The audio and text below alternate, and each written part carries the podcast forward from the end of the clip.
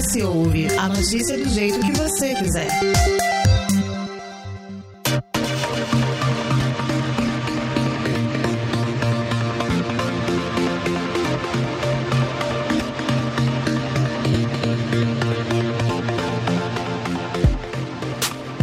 Ao buscar sobre o termo HIV/AIDS na internet, nos deparamos com uma imensidão de informações.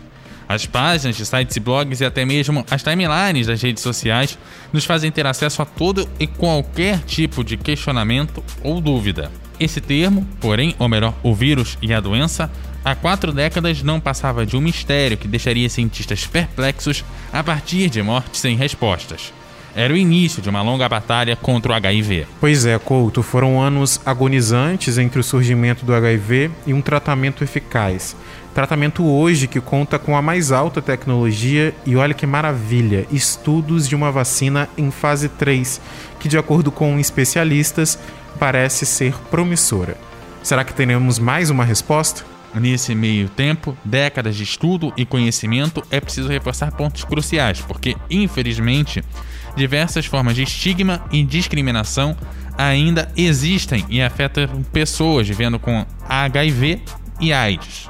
Além disso, é preciso fazer com que todos, independente do gênero e da orientação sexual, busquem informações, serviços e métodos que reduzam o risco de infecção, a fim de adotar comportamentos mais seguros. Exatamente, é por isso que nós estamos aqui hoje, né, para ser mais um braço de informação, mas a gente não pode fazer isso sozinho, não é mesmo? Então, conosco a coordenadora do Programa Estadual de IST AIDS, da Secretaria de Estado da Saúde, a médica Betina Moulin. Betina, seja muito bem-vinda. É um prazer estar aqui para esclarecer um pouquinho também né, a questão da AIDS, que é tão importante, continua tão importante apesar de 40 anos nos dias de hoje. Né? É assim que a gente começa o episódio. Vamos lá.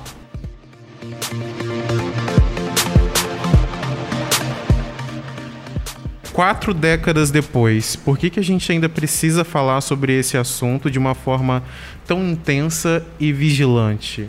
Primeiro porque a AIDS, a gente é, avançou muito nesses 40 anos. Então era uma doença que inicialmente surgiu, não se sabia como que era transmissão. A gente descobriu meios de transmissão, é, exames para HIV, medicação. E mesmo assim ainda continua presente e a discriminação e preconceito ainda é muito grande.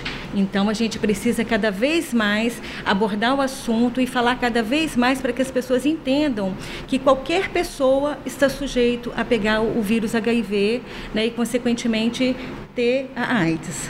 E quando a gente fala nesse assunto, o que vem sempre em mente são as questões relacionadas a preconceito, né, estigma, discriminação, que são os principais pontos, né, de obstáculo. É como que isso influencia, por exemplo, na prevenção, no tratamento, no cuidado em relação ao HIV? Influencia e muito. Primeiro, porque apesar de a gente ter tanto acesso à informação, às vezes ela vem de forma muito fragmentada. Então, a primeira, a primeira questão que acontece é esse medo e esse preconceito de fazer o teste de AIDS. Então, é um teste extremamente simples né, de fazer, pode ser feito em qualquer unidade básica de saúde, pode ser feito em consultórios é, particulares, rede privada pode solicitar. São exames de fácil acesso, que você tem um resultado que é muito seguro. Segunda coisa, é o tratamento. Então, o preconceito né, leva também, muitas vezes, a pessoa primeiro não buscar o acesso ao exame. Depois, quando faz o exame, ter dificuldade de chegar ao tratamento. Então, muitas pessoas é, não têm coragem de ir até uma farmácia onde disponibiliza a medicação é, anti-HIV, né, o medicamento do HIV, é, por medo de ser reconhecido, de outras pessoas saberem. Então, esse preconceito também do tratamento. Terceira coisa, é, as pessoas, embora saibam como que pega e como é que não se pega, dentro da própria família, dentro dos, entre os amigos, as pessoas ainda têm muito receio de lidar com uma pessoa soropositiva. Então a gente avançou muito, hoje em dia não se morre mais de AIDS. Então era uma doença que antigamente se tomava em cerca de 20 medicamentos por dia, hoje tem esquema de tratamento que é um comprimido por dia. Nesse único comprimido tem três medicamentos diferentes. Então a gente consegue não só melhorar a situação daquela pessoa, pessoa onde a quantidade de vírus, que a carga viral fica indetectável, então essa pessoa melhora muito a sua imunidade, né? Porque o vírus ele ataca a nossa imunidade. Então melhora a imunidade dessa pessoa, então ela vive muito mais e melhor e além disso ela não transmite para outras pessoas também o vírus HIV na relação sexual, que é a forma que a gente mais transmite hoje em dia. Trazendo todo, tudo isso que você vem falando, como que a informação ela é fundamental para que a gente consiga efetivamente chegar nas pessoas e fazer com que elas busquem esse tratamento? Porque é, se, se, a gente tem o conhecimento de como é que passa, como que uma informação é, a mais vai fazer com que efetivamente as pessoas façam esse teste? Porque assim, basicamente todo mundo sabe o, o mínimo para não, não pegar. Por que, que falta é, esse momento de fazer esse teste? Tem tem muito medo, tem uma falta de informação. Não sei, assim, pensando aqui agora, me parece que você tem mais medo de saber que tem do que de falta de informação, sabe? Inicialmente, a, é, qualquer pessoa que tenha uma única relação sexual sem preservativo, ela se expôs a um risco. Então já começa aí. As pessoas acham que AIDS, né, o vírus HIV, AIDS, é uma doença do outro. Não, eu tenho um parceiro, uma parceira fixa, isso não vai me atingir. Então já começa esse preconceito e essa imagem errada de que a HIV AIDS é uma coisa do outro, que eu não estou susceptível. E muitas vezes a pessoa tem o medo exatamente de buscar de fazer esse exame. Então, é, não é pouco frequente. Eu trabalhei mais de 20 anos num, num, serviço de atenção especializada e as pessoas têm muito medo do diagnóstico, de como que vai ser a partir daí. Só que a AIDS mudou muito. Antigamente, a gente falava que era uma doença em que, a, que se é, adoecia e morria, o que não acontece mais. Mas o principal é buscar, primeiro, fazer o teste para saber se eu sou positivo, né? Ou se eu não sou positivo. Se eu for positivo, é importante que eu busque a assistência, que eu busque a, a, o tratamento da forma adequada. Então, no Espírito Santo, nós temos 27 unidades, né, que são é, serviços de atenção especializados, onde essas pessoas vão buscar e vão pegar essa medicação é, de forma gratuita, fazer acompanhamento e tratamento. Se, se a pessoa tem uma unidade, um plano de saúde e quer pegar a medicação, também pode e deve pegar a medicação. Então, se eu faço o diagnóstico, eu trato e eu vivo, tenho como é, viver normalmente. A minha vida ela pode seguir da forma normal, com meus sonhos, com meus projetos e tudo mais. E se o meu exame der negativo, eu preciso fazer a prevenção para que eu continue negativo. Então, é fundamental é, que se use o preservativo, que se converse com os parcerias sexuais, né? Se eu tenho um parceiro, uma parceira ou mais, que se converse sobre isso, que se não quer usar o preservativo, pelo menos que se converse sobre isso e ambos façam os testes para poder se proteger, se proteger proteger e proteger o outro, porque também não é só o vírus HIV AIDS, a gente tem várias outras doenças. A sífilis, por exemplo, a gente tem um número enorme de sífilis que as pessoas se protegem da AIDS e se esquecem da sífilis. A gente tem gonorreia, clamídia, hepatite B, então a gente tem várias doenças. E o que acontece com as infecções sexualmente transmissíveis é que elas não dão sintomas. Então a pessoa pode ter HIV AIDS e não saber, porque clinicamente não aparece nada, assim como essas outras infecções sexualmente transmissíveis. Você falou em relação ao HIV, as pessoas relacionarem a é uma coisa do outro, uma doença do outro. Também existe um estigma, um estigma muito relacionado à homossexualidade, né? A promiscuosidade que, que não tem nada a ver, é algo que não tem nada a ver. E eu estava pesquisando, né, a gente pesquisando, eu vi alguns estudos e alguns dados que heterossexuais, em maioria homens, são os que mais contraem o vírus. E antes de começar aqui a gravação, a gente estava falando de um caso específico, né, que eu vi na rede de uma rede social de uma infectologista falando de que ela foi atender uma mulher grávida que descobriu ser soropositivo e ela conta que ela só teve relacionamentos, né, que só teve relações sexuais com o parceiro, com o marido.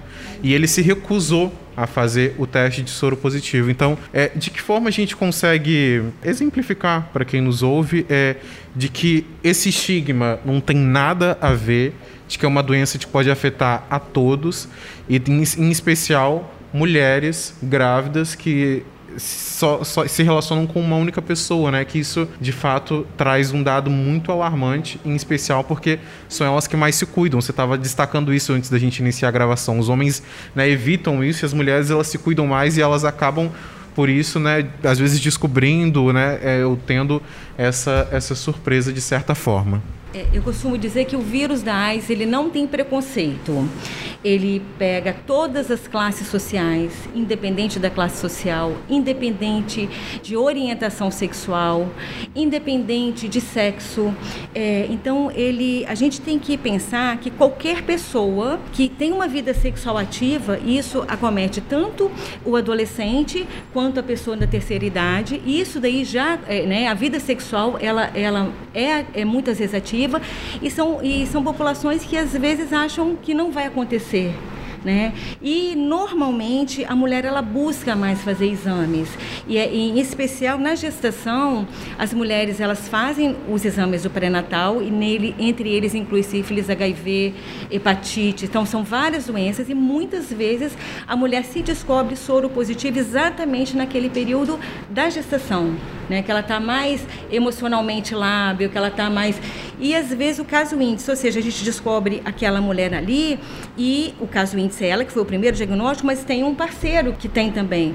Às vezes não é aquele parceiro atual, é um parceiro anterior àquele atual que ele está. Então pode ser que aquele atual não, não tenha, vai buscar um parceiro an antes daquele que ela está naquele momento e, e, está. Então independe de orientação sexual. Você pode ser homossexual, você pode ser heterossexual, ou homem, mulher, mais idoso, mais jovem, e a AIDS ela não tem, ela não escolhe. Se não existir a prevenção, cuidado. Tem que ter prevenção e a, e, e a primeira parte da prevenção é a gente conhecer e quebrar o preconceito. Uma vez a gente conhecendo e quebrando esse preconceito, fazer testes, né? É importante testar, Caso o exame positivo, a gente tratar.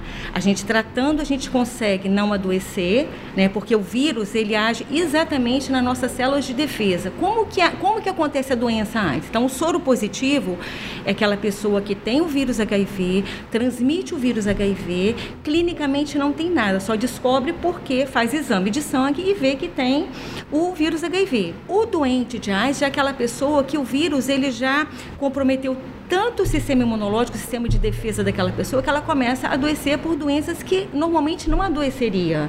Né? Alguns tipos diferentes de pneumonia, tuberculose, da monilíase, que é aquele sapinho na boca. Porque o sistema imunológico, o sistema de defesa já está muito comprometido.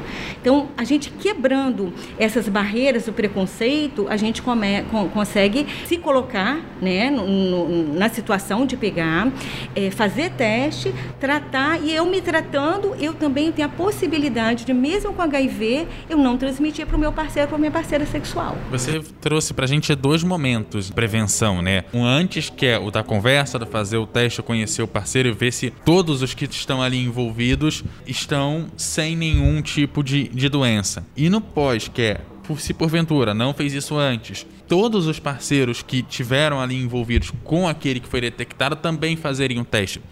E aí, qual a importância, principalmente desse segundo momento? Porque o mais perigoso do que o, o primeiro de fazer o teste de prevenção, esse depois sabendo que alguém foi detectado, que é o mais importante, que qual a importância de fazer né, nesse momento? Então, assim, se eu tenho um parceiro ou uma parceira que eu conheço, então é importante buscar essa pessoa para pedir para testar também, porque essa pessoa pode estar positivo, pode estar infectando outras pessoas sem nem estar sabendo né?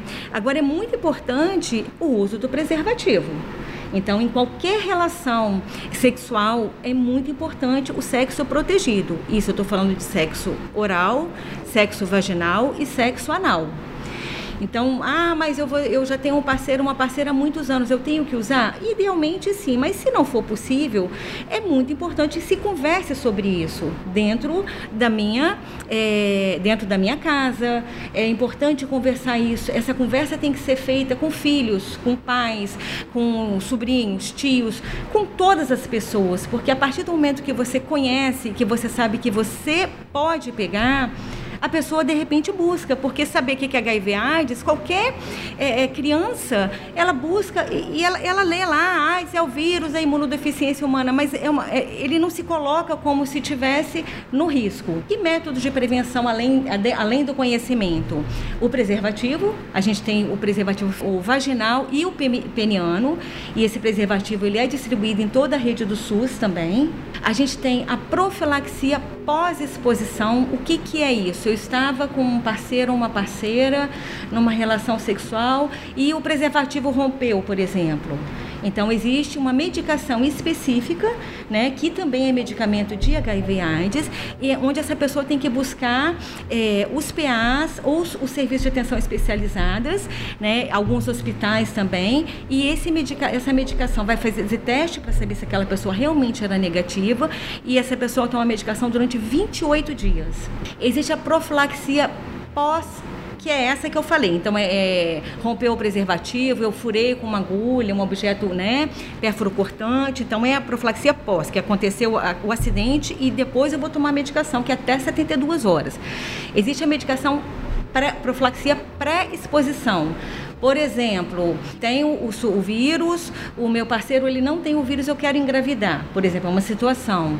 Então eu preciso ter relação sexual sem preservativo para acontecer a gravidez, mas ao mesmo tempo o meu parceiro, ele não quer pegar o HIV, não quer correr o risco. Então esse parceiro vai tomar medicação e eu tenho que estar com uma situação boa para poder acontecer. Ou situações, por exemplo, homens que fazem sexo com homens, que a gente sabe que qualquer pessoa pode pegar, mas é uma população que normalmente está mais vulnerável. É possível de fazer também tudo isso dentro de alguns protocolos do Ministério da Saúde. Formas de prevenção são várias, né? Então tem que avaliar o que, que é melhor, porque medicamento também, o melhor é não tomar. O melhor é eu prevenir sem precisar tomar medicamento. Mas caso eu precise, é importante que eu tome medicamento.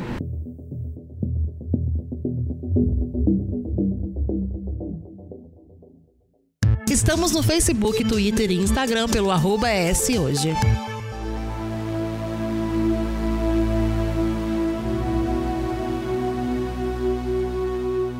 Trazendo dados para a nossa conversa, Betina, isso a Secretaria de Estado da Saúde enviou para a gente. Aqui no Espírito Santo foram notificados 18.414 casos de HIV/AIDS entre 85 e dezembro de 2020, sendo que 3.573 pessoas foram a óbito nesses 35 anos. Atualmente, 14.841 vivem com HIV e AIDS no estado. Em 2019 foram notificados 710 casos, 10 novos casos de AIDS, e em 2020 249. O que, que esses dados mostram e qual que é a tendência aqui no estado e como mantê-la ou não? Olha só, a gente vem mantendo muitos novos casos anualmente, justamente pela falta de se colocar em risco. E quem pega AIDS, pega às vezes com o amor da vida. Então, o que, que, é muito comum numa relação, por exemplo, heterossexual? É, o, o, casal começa usando preservativo e depois já se conhece, eles já se gostam, um só está com o outro e libera o preservativo sem fazer qualquer tipo de, de, de, de teste. No, nos casais também que é, né, que são homoafetivos, a mesma coisa. Começa a relação é, usando o preservativo, depois libera sem fazer qualquer tipo de exame. Então a gente tem em média é, por ano cerca de mil casos novos por ano, né? Que são casos que a gente poderia evitar. Né? Como que a gente poderia evitar? Fazendo todos esses, esse, né, o uso de preservativo, testagem. São muitas etapas, né? São, muito, são muitas, muitas coisas que a gente pode fazer para prevenir. É, eu, tra, eu trabalhando com AIDS há, há muitos anos, eu não vejo ninguém pegando AIDS porque quer. E, e, normalmente é com o amor da vida. Muitas vezes pegou, foi com o amor da vida. Estava com uma pessoa e você não pensa, quando você está com aquela pessoa que aparentemente não tem nada, você não acredita, não, nem pensa que aquilo ali pode acontecer. E também de nada adianta fazer os testes todos, porque eu, por exemplo, posso ter aquele parceiro fixo, mas não significa que o outro também só tenha você. É daí as traições, as coisas todas que tem naquela relação monogâmica tradicional tem essas coisas todas. E assim, o fato do, de, do cara ter, de alguém ter feito o teste lá atrás e ganhar um novo parceiro e não se prevenir com esse novo parceiro, acaba contaminando aquele que estava seguro, teoricamente, em casa, que não tem como saber. Para ele tá tudo certo também. Daí o amor da vida acaba te contaminando, né? Por isso que é tão importante se conversar sobre o assunto dentro de casa. Por isso que é tão importante se colocar em risco, porque às vezes a pessoa acha que eu amo a minha esposa, o meu marido, o meu namorado, minha namorada, mas deu uma escapulida. Então tem que ser conversado sobre isso também. E tem casais que combinam, olha, as relações são diferentes. Então isso pode ser combinado, isso deve ser conversado. E a gente sabe, por exemplo, no caso dessa mulher que você citou inicialmente, que descobriu na gestação, o porquê que é importante fazer exame. Que na, na própria gestação, por exemplo, uma mulher que ela descobre na gestação e ela começa o tratamento, a chance de não passar para o bebê é imensa. Então, por exemplo, uma mulher que não faz nenhum tipo de tratamento, não fez pré-natal, não sabe de nada, cerca de mais ou menos 25%, dependendo da situação, 25% a 30%, vai passar para o bebê. Ou seja, de cada 100 mulheres com HIV que não tratam, de 25% a 30% passa o HIV para o bebê se essa mãe ela começa a tratar durante o pré-natal, é, durante o trabalho de parto e parto, esse bebê toma medicação até 28 dias, 28 dias de vida, essa mãe não amamenta, cai para menos de 1%. Então, de cada 100 mulheres, menos de uma vai passar HIV para o bebê caso essa mulher trate. Olha como que é importante, né? Porque a gente tem é, tratamento, não se morre mais de AIDS, mas é melhor não ter é melhor tratar, né? E para um bebê que já nasce com HIV, ele já nasce com todo aquele estigma e, e com a medicação que vai ter que tomar para o resto da vida. Bom, falando em, em medicação, aqui no Espírito Santo tem 13 mil pessoas que estão com o uso da terapia, o antirretroviral, né? Da, dentre aquele grupo de quase 15 mil que a gente falou mais cedo, nos 27 serviços de atendimento especializado aqui no Espírito Santo. Esse é um número menor do que os 15 mil pessoas uhum. que a gente estava falando. Existe um déficit aí, como reverter e mais do que isso. É, qual a importância de permanecer fazendo o tratamento ao longo dos anos? É, antigamente se preconizava só iniciar a medicação é, depois que a imunidade começava a ficar afetada pelo vírus HIV, que a gente mede pelos linfócitos CD4. Né? Então a gente tem a carga viral, que é a quantidade de vírus se multiplicando, que está circulando e o vírus ele ataca o linfócito CD4 e cai. Então, antigamente era dessa forma. Desde 2014, se não me engano, é, o protocolo é você diagnosticou o HIV/AIDS e já começar a tratar desde já, porque todos os trabalhos têm mostrado que isso é benéfico para aquela pessoa, para não deixar a imunidade dela cair, e ela também não transmitir. Mas infelizmente tem pessoas que não acreditam que tem o vírus HIV, acho que o exame está errado, tem vergonha de buscar o tratamento ou falar dentro de casa. O que é importante é, é que a pessoa que tenha o vírus HIV que trate e trate da forma correta. Não adianta também eu tomar durante a semana e final de semana eu quero ir para o barzinho, quero beber uma cervejinha e, e não tomar medicação. Então tem que tomar. Então de, desses casos aí são casos que são não aderentes ou que eles abandonaram o tratamento porque a medicação ela é disponível, ela é de forma gratuita, independente de ser SUS ou não SUS, né? Está disponível. Normalmente não, não temos problemas com relação a isso, mas a gente não pode obrigar uma pessoa a tomar medicação se ela decidir que ela não quer tomar. Até porque muitas vezes é uma pessoa que tem o vírus HIV e não sente nada. E principalmente no início do uso da medicação pode ter algum tipo de efeito. Aí fala, não, se eu não tomo nada, se eu não tomo a medicação, não sinto nada, aí eu não quero tomar medicação. Ou porque também, cada vez que pega a medicação, lembra do HIV e fica triste com relação àquilo. Então é importante trabalhar a questão também emocional, psicológica. Então tem que ter todo um aparato de suporte para essa pessoa. E isso é bom a gente falar, né? Só em 2021, trazendo os dados novamente, foram 536 casos, isso no primeiro semestre. E foram 181 mortes. São, a gente vê esse número diante de tanta informação, de tanta prevenção, de tanto tratamento, são números. Exatamente. E isso que eu estou falando, isso aí que você está dizendo, são os casos novos que foram notificados. Fora o número de pessoas que estão por aí, que nem imaginam que tem HIV e não fizeram teste para saber que tem HIV. E a gente então, consegue... provavelmente tem muito mais do que 500 pessoas é, até 2021. Então, a gente tem mais ou menos, em média, de mil casos novos por ano no estado do Espírito Santo, em média, né? Mas tem muita gente que tem o vírus, que está passando o vírus, está deixando de se, de se dar a oportunidade de tratar, né, por desconhecimento, por não buscar o teste. Eu estava lendo, né, também em relação às comparações em relação às pandemias, né, a de AIDS e a de Covid-19. E um ponto que me chamou a atenção numa frase de uma autoridade do, das Nações Unidas, ela falando sobre que são pandemias das desigualdades. a gente sabe que muitas pessoas pobres, né, foram muito, atingi muito, muito atingidas pela pandemia da Covid-19.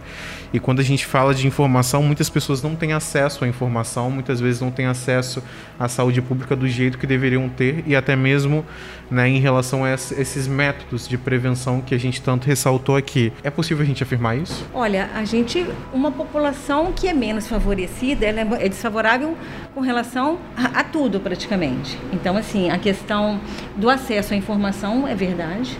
Né? Então, são pessoas que têm, às vezes, mais dificuldade, é, são pessoas que têm um grau de instrução normalmente menor. Então, não se coloca é, no risco, não, não conhece a realidade. Então, se coloca muitas vezes no risco. Então, essa desigualdade, infelizmente, ela acredito que seja para tudo. A falta de cuidado com si, cuidado com o corpo, a falta de acesso, às vezes, num, num, num sistema de saúde, porque é muito difícil, né? Muitas vezes, para essa população ter acesso à informação, ter acesso à saúde, ter acesso, embora a gente tenha toda a parte de exames é, disponíveis pelo SUS, medicação disponível pelo SUS, a pessoa tem que chegar até ali para poder ter esse acesso. Se a pessoa não chega, a gente consegue reverter isso. Por exemplo, a gente consegue ver muitas ações anuais ou ações mensais, etc., onde, por exemplo, as pessoas levam, fazem parcerias e levam para fazer exames, por exemplo, aqueles exames, exames rápidos, né, em relação ao HIV/AIDS. Aí você, aí você vai mostrando para as pessoas que é algo simples, né, que em 15 minutos você consegue ter o resultado.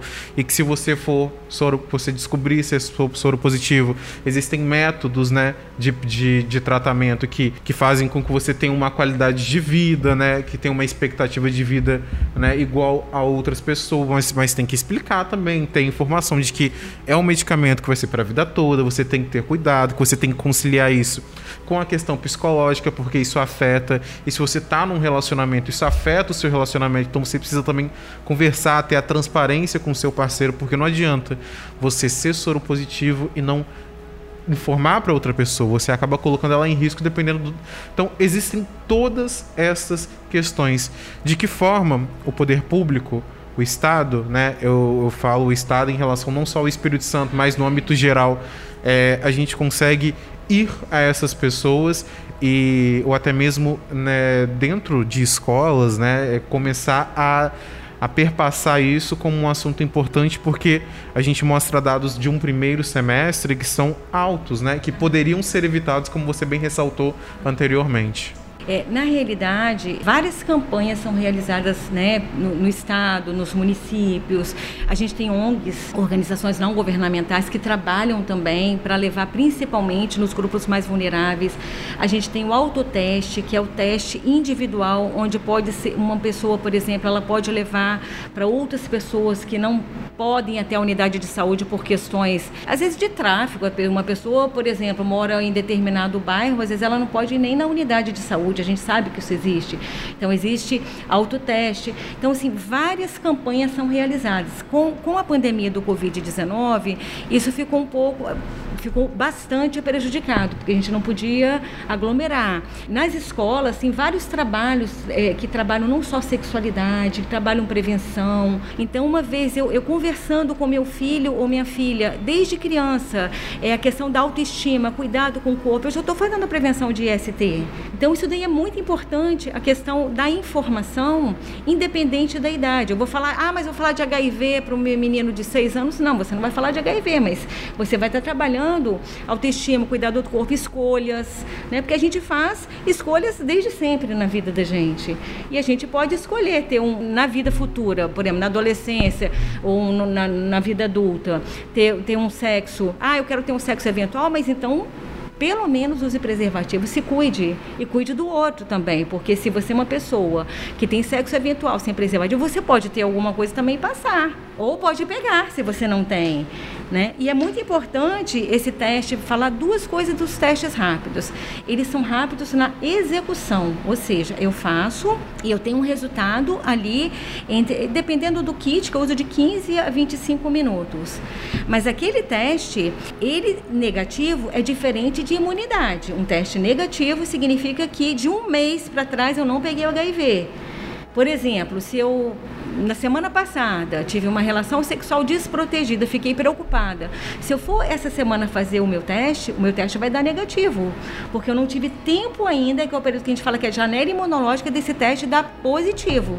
Então, em média, é um mês depois do, do, daquela exposição que vai dar positivo. Então é importante lembrar isso também, que teste rápido. Não é eu transei no final de semana, vou hoje, ele é rapidinho, ele vai dar positivo. Hoje vai dar. Não, hoje ele vai dar negativo se for uma exposição recente, mas é uma exposição de um mês para trás. E como que as campanhas políticas contra a educação sexual nas escolas, que você comentou da importância de começar lá no início, atrapalham essa prevenção? Tem diversas formas a gente falar, né? A sexualidade está presente na vida da gente de uma forma geral. Quando você fala de sexualidade, você não está é, estimulando ninguém a ter relação precoce. Muito pelo contrário, quando uma, você tem um adolescente bem informado, ele vai fazer as escolhas mais certas para a vida dele, vai fazer escolhas mais conscientes. Então, é, alguns trabalhos mostram que aquelas crianças, aqueles adolescentes onde é, é trabalhada a questão da sexualidade, eu não estou falando de sexo, sexo, é, sexualidade vai muito além do sexo. Eles pensam antes de ter a primeira vez, tem de uma forma mais consciente, de uma forma mais segura, né? Então, é, mas essa questão, ela deve ser discutida não é só em escola.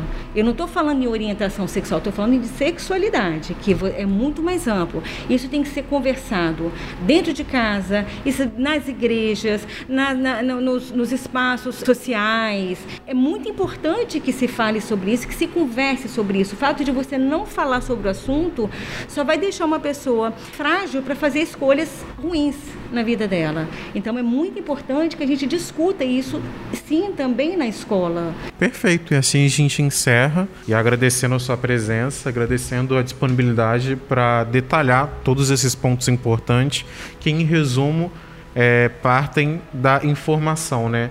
A gente bem informado, a gente consegue se prevenir e em caso de um diagnóstico positivo, ter acesso ao tratamento ao tratamento mais eficiente. Eu que agradeço e lembrar que a gente precisa quebrar os, o preconceito, né?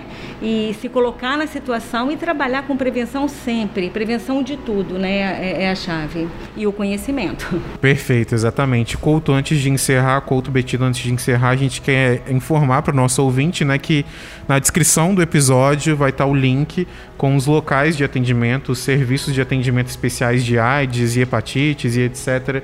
em todo o estado. Em todo o estado são 27, né? 27, 27 unidades em que a, a população capixaba possa ter acesso, tirar dúvidas, fazer os exames, né? E etc. Ter acesso ao tratamento, à prevenção. Essas 27 unidades que você está se referindo são pessoas para tratamento. Agora, para fazer teste, é qualquer unidade básica de saúde pode acessar para poder fazer. É, aproveita que vai tomar lá a vacina, não só de Covid, mas todas as outras, e faz o teste. Exatamente. Tá com a saúde em dia é importante, ainda mais nesses períodos em que a gente tanto fala né, de contaminação, de vírus e etc.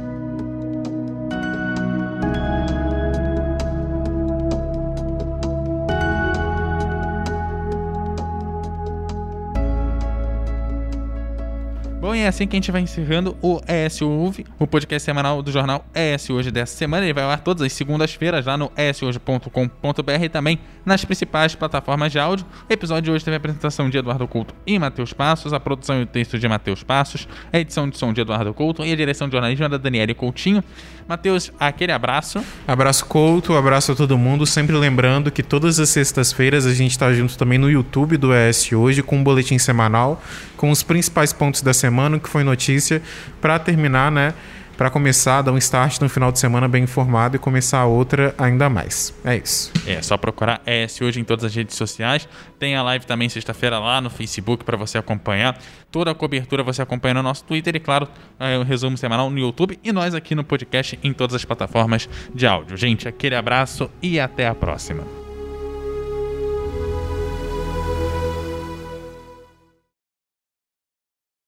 Antes a gente encerrar efetivamente o ES Ouve de hoje, né, você viu, o programa ficou bonitinho, foi gravado, foi editado, mas antes da gente lançar, a Anvisa acabou aprovando um novo tratamento para o HIV.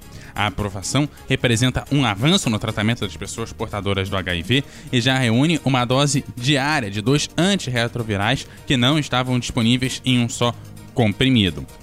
Essa nova aprovação dá a possibilidade de doses únicas simplifica o tratamento e também a adesão dos pacientes. De acordo com a bula aprovada pela agência, o novo medicamento reduz a quantidade do HIV no organismo, mantendo num nível baixo. Além disso, promove um aumento na contagem de células CD4, tipo de glóbulo branco do sangue que exerce papel importante na manutenção de um sistema imune, aquele nosso sistema de defesa, fazendo com que ele fique saudável, ajudando a combater infecções. A gente inclusive chegou a falar dessas células CD4 durante o programa de hoje. Bom, então é assim que a gente vai encerrando o programa de hoje. Você sabe, as informações toda semana você encontra lá no shoje.com.br. Aquele abraço.